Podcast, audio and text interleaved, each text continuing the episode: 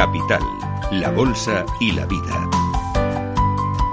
Luis Vicente Muñoz. Y ahora unos minutos para la inteligencia económica. Estamos en el tiempo del Black Friday y es un momento fundamental para el comercio minorista del mundo. Vamos a conocer qué sabemos de las perspectivas al respecto a partir del equipo de inteligencia y análisis económico de Crédito y Caución. Aquí está con nosotros su director de comunicación, Pavel Gómez del Castillo. ¿Cómo estás, Pavel? Muy buenos días. Buenos días, Luis Vicente. ¿Qué sabemos de este Black Friday? Bueno, pues que siempre es una cita importante, pero este año es decisiva eh, para todo el comercio minorista en el mundo. Eh, ¿Y por qué? Bueno, pues eh, por un poco todo el contexto ¿no? que está atravesando el, el, comercio minorista. Y estamos todos los que nos dedicamos a intentar ver, en este caso, los riesgos de crédito del comercio minorista, viendo cómo se comporta el consumo, ¿no? En, e, no solo en este Black Friday, porque al final no deja de ser el pistoletazo de salida de un periodo de muchísima intensidad comercial que se prolonga, digamos, hacia las eh, compras navideñas. Bueno, y en España esperamos que al menos eh, las familias gasten lo mismo que el año pasado, o más, menos. En España, eh, nuestra previsión es que el gasto, desde un punto de vista monetario, será equivalente al, al, que hubo el año pasado, pero claro, aquí no está descontada la inflación, todo ha subido. Luego, realmente en términos reales, en términos de unidades, eh, esperamos que se venda menos, es decir, va a haber una caída eh, del, eh, del, consumo en esta, en esta temporada, en este Black Friday y en esta temporada navideña respecto al año pasado, lo cual es un indicativo ya de los grandes problemas por los que atraviesa el sector minorista. Sí, hablemos de eso, del sector minorista en nuestro entorno, en nuestro contexto. ¿Cómo se espera que se comporten eh, las ventas este año 2022, incluso si hay previsión para 2023? Claro, lo que está pasando es que ese rebote del consumo que vimos en la pospandemia, sobre todo en 2021, se está agotando y ahora el comercio minorista afronta ya está afrontando en este 2022 y nuestra previsión es que en el 2023 también un entorno muy complejo donde están ocurriendo dos cosas. Por un lado, eh, una contracción de las ventas en muchos mercados de nuestro entorno. ¿Por qué? Por este fenómeno que ya hemos comentado de la, de la inflación, todo el poder eh, adquisitivo que, que se está perdiendo ¿no? en, muchas eh, familias y esto está provocando una reducción de lo que es el gasto no esencial, ¿no? que se va mm, a incrementar digamos, en, en, en, el próximo año. ¿no?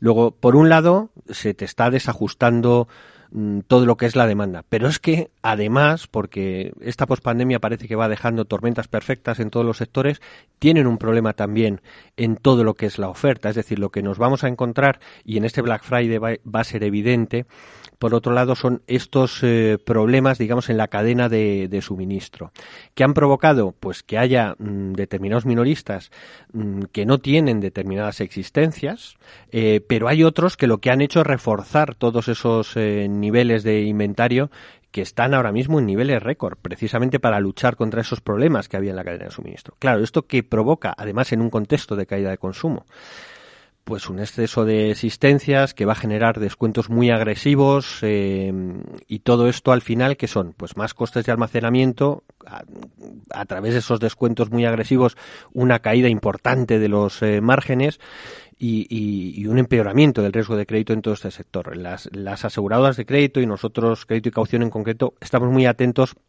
a la evolución del sector eh, minorista porque creemos que es uno de los que se va a ver más perjudicado por la previsible caída del consumo que, que se va a producir. ¿no? Y esto teniendo en cuenta que los canales digitales deben estar ayudando ¿no? al comercio minorista de alguna manera con la transformación. Bueno, especialmente en España, eh, digamos, el desarrollo del comercio electrónico, sobre todo que se dinamizó a partir de la, de la pandemia, nuestra visión es que está convirtiéndose ya en algo estructural. Es decir, eh, si pensamos un poco a medio y largo plazo, eh, el sector minorista que quiera seguir aquí dentro de 10 años tiene que hacer tiene que pensar varias cosas. Primero, hasta qué punto puede desarrollar canales digitales eficaces que convivan con, eh, con la tienda física tiene que pensar también en una especialización. Cuanto más especializado seas, mm, mayor nicho, digamos, eh, tendrás de un determinado consumo y centrarse mucho en mejorar la experiencia de compra, tanto en lo que es la tienda eh, online eh, como en la tienda física, ¿no? En Francia, en Alemania, ¿las perspectivas son parecidas a las de España? ¿Que la gente gaste lo mismo que el año pasado pero menos unidades? ¿O son distintas? O incluso peores, ¿no? Eh, en Francia especialmente se espera una caída de ventas importante, sobre todo en los artículos no, no esenciales y un fuerte estrechamiento de los márgenes. Nosotros prevemos que va a haber un incremento muy sensible de la morosidad de, las, eh, de los minoristas en, en Francia y un incremento de las insolvencias el año que viene por encima del, eh, del 30%. En Alemania un poquito menos, ¿no? nuestra previsión de crecimiento de las insolvencias en este sector para el año que viene es del 25%, pero también va a haber una caída en el gasto de los eh, de los consumidores y mm, hay minoristas alemanes donde estos problemas de abastecimiento de los que hablábamos antes son especialmente importantes, sobre todo en el retraso, digamos, de mercancías que vienen de Asia. ¿Y en Estados Unidos, que está en el foco de todos? Estados Unidos tiene una situación algo más eh, positiva. Eh, se espera que el, el, consumo sea un poco más dinámico que en, que en Europa en, en, este momento decisivo que estamos atravesando ahora del Black Friday y la campaña navideña pero sin embargo también prevemos un incremento de las insolvencias el, el año que viene. ¿no? Eh, la electrónica en Estados Unidos sí que afronta un problema de, de, exceso de existencias. Aquí se va a ver, por ejemplo, eso que hablábamos antes, que comentábamos antes de esos descuentos tan, tan agresivos.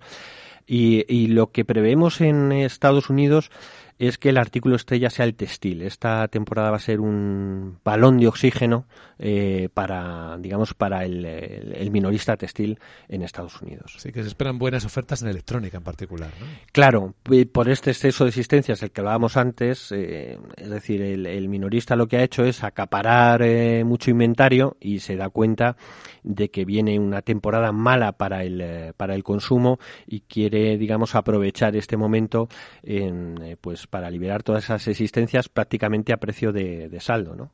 Lo cual, eh, desde el punto de vista estricto del, del riesgo de crédito, es nefasto, porque, digamos, en el momento en el que una empresa trabaja con márgenes muy ajustados, mm, el riesgo de crédito siempre se deteriora. Claro. Y si encima tiene que vender más barato para liquidar stocks, puede incluso que hasta pierda dinero. Pues así funciona el mundo. Para las personas interesadas hay más información en la web de crédito y caución.es. Pavel Gómez del Castillo, gracias. A vosotros y salud para todos.